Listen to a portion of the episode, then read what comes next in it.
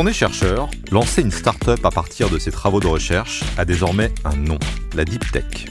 Mais la Deep Tech, ce n'est pas qu'un concept, ce sont des hommes et des femmes issus de la recherche publique qui un jour se sont dit pourquoi pas moi? Elodie Chabrol, qui a elle-même été chercheuse, est allée à leur rencontre. Voici leurs histoires.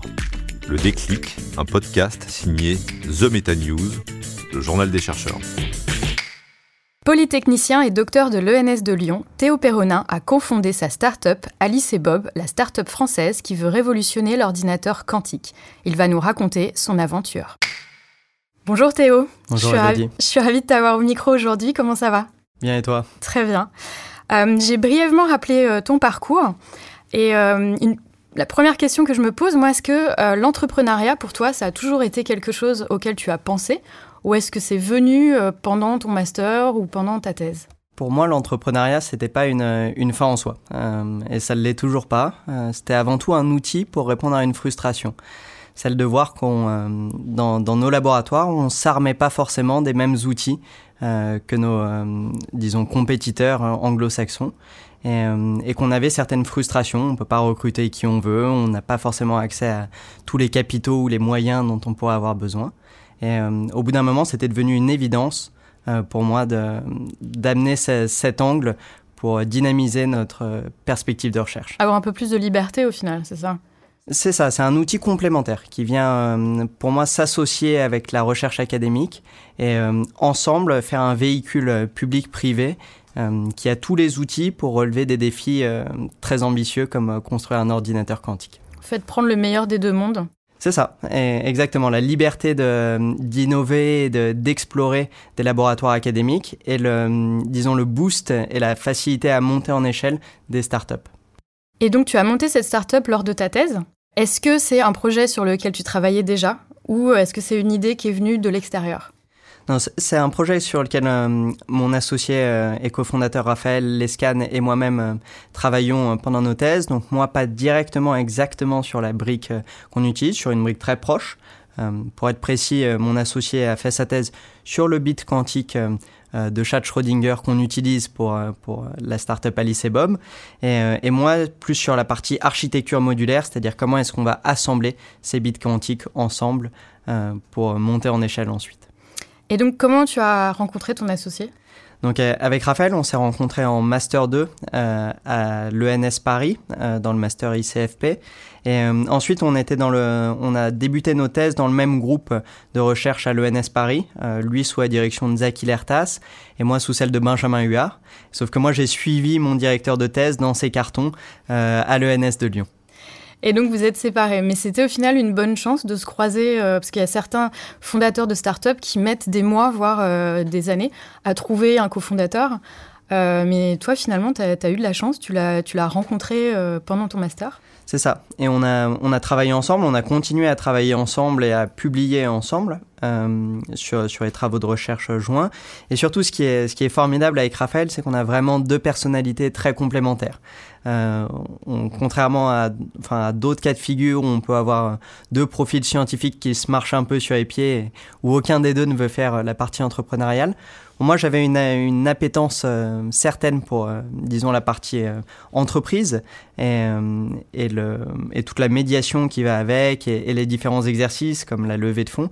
Là où mon associé, lui, euh, est, est vraiment euh, extrêmement brillant euh, techniquement et, et préfère se concentrer sur, sur la techno, sur notre cœur de métier.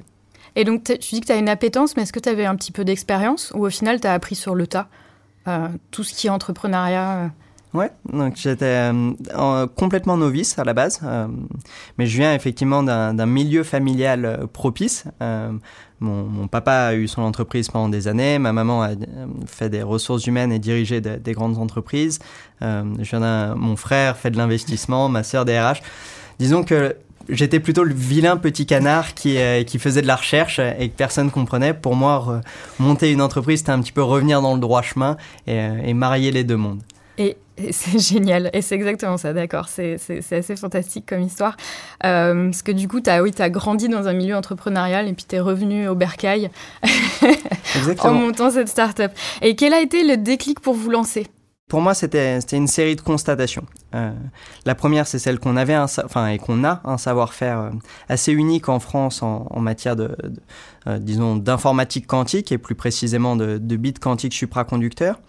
Qu'on a une équipe de, chercheurs extrêmement dynamiques qui marchent très bien ensemble et qui fonctionnaient déjà pas mal comme une start-up et, euh, et, de se dire que, bah, comme je le disais plus tôt, euh, c'était absurde de ne pas s'armer euh, comme nos compétiteurs anglo-saxons pour pouvoir aller plus loin, plus fort dans les expériences. Et on commençait à avoir quelques blocages.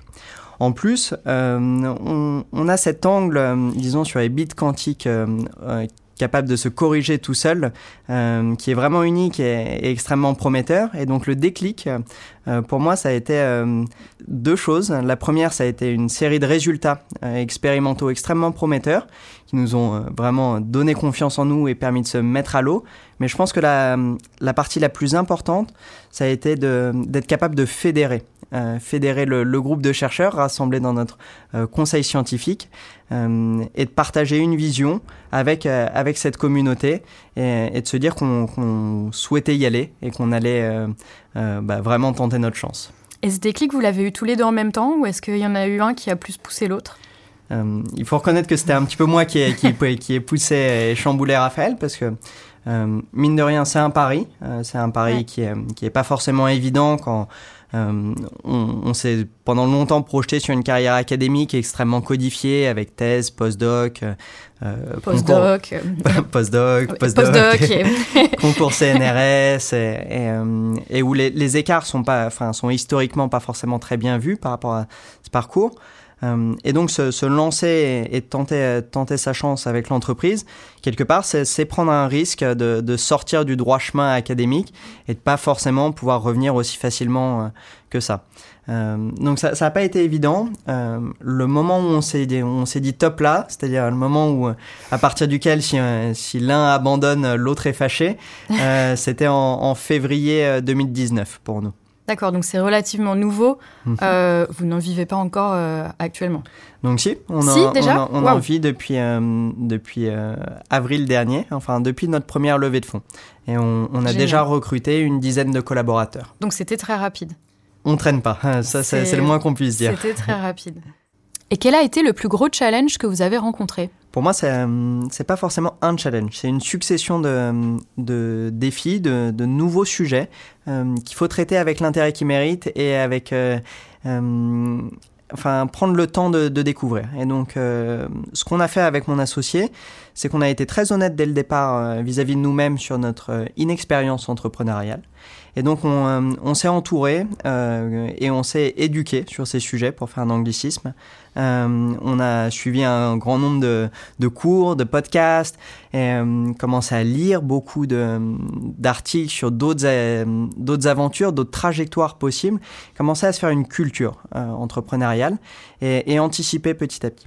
Et peut-être que bah, le, plus gros défi pour nous, c'est de tenir ce rythme de croissance. C'est un défi constant. Qui, se traduit au quotidien par euh, être capable d'alterner entre recrutement, administration, recherche, euh, gestion des finances, autant de sujets qu'on qu n'a pas à traiter en thèse et qu'il nous a fallu découvrir et maîtriser, enfin à, commencer à maîtriser euh, petit à petit. Et, donc effectivement, c'est assez challengeant. Euh, mais en même temps, il faut reconnaître que c'est extrêmement excitant.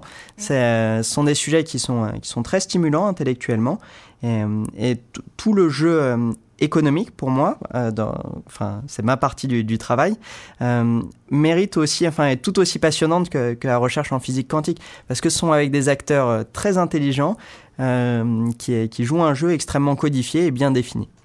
Vous avez été lauréat ePhD et eLab, qu'est-ce que ça vous a apporté? Ouais, ce euh, sont des super euh, boosters. Euh, iPhD, pour nous, c'était euh, un accompagnement et c'était aussi un, un, superbe label euh, pour euh, solidifier le projet et, et, apporter une certaine garantie de, rigueur dans, la construction du projet.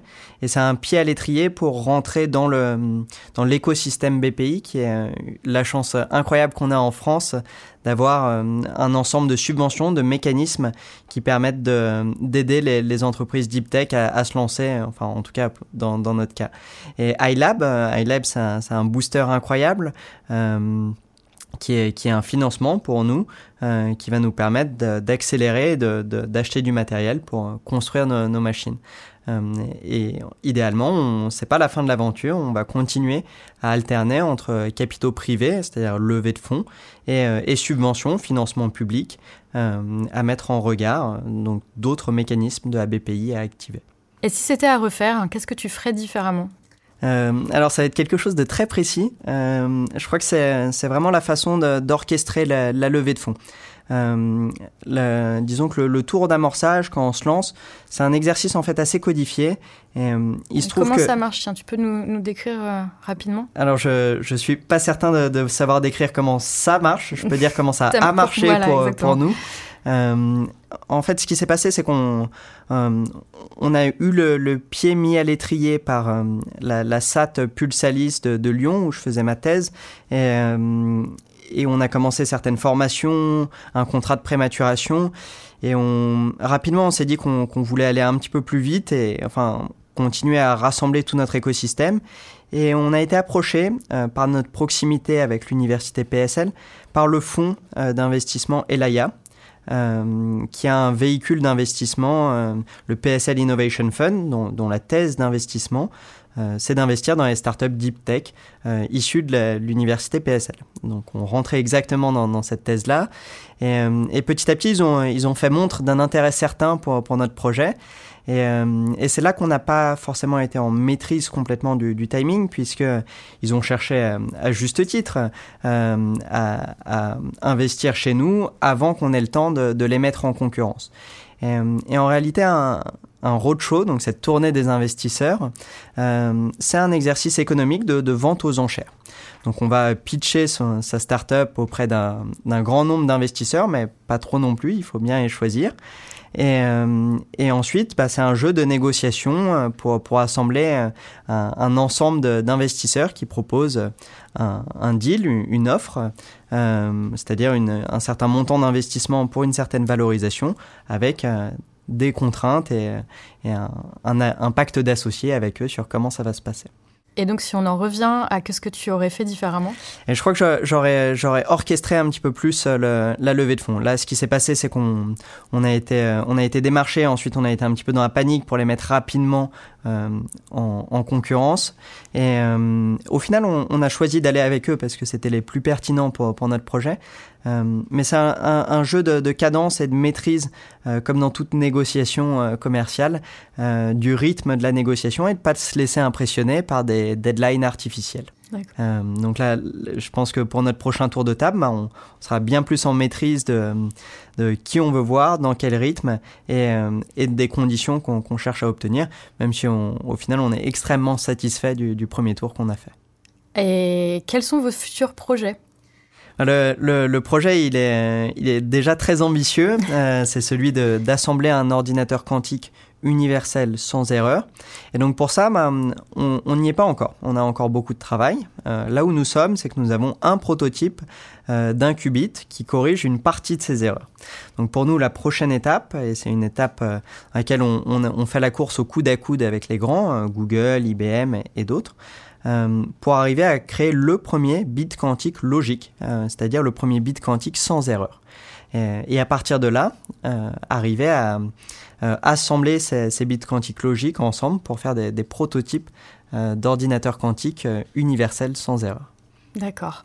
Euh, moi, j'ai une petite question bonus euh, parce que je me suis, je me suis vraiment demandé.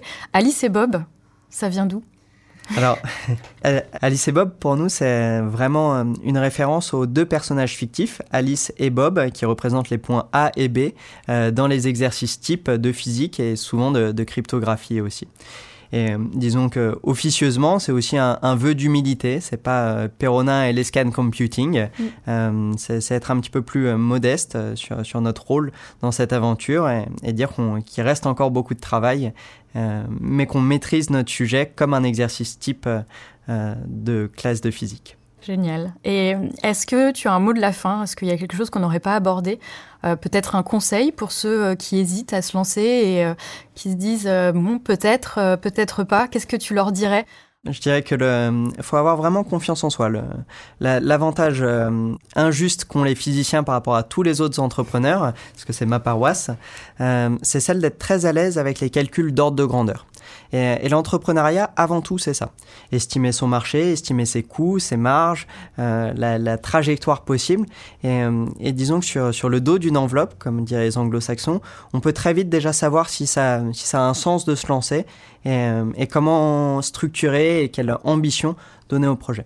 Et, euh, peut-être la, remarque corollaire, ce serait de dire que euh, il faut pas se limiter à chercher à faire des, des startups euh, forcément ambitieuses pour euh, pour rafler la mise d'un très gros marché. Je dirais que c'est une aventure magnifique qui peut se faire à n'importe quelle échelle et que c'est extrêmement flatteur et valorisant que de monter sa, son entreprise et, et, de se dire on l'a fait. Le, le, pire qui puisse nous arriver, c'est de se dire j'aurais pu euh, et je me suis pas mis à l'eau et je le regrette euh, indéfiniment. Donc mieux vaut se lancer et puis, euh, puis essayer quoi. Exactement. ça, ça, ça, coûte rien de se, se planter.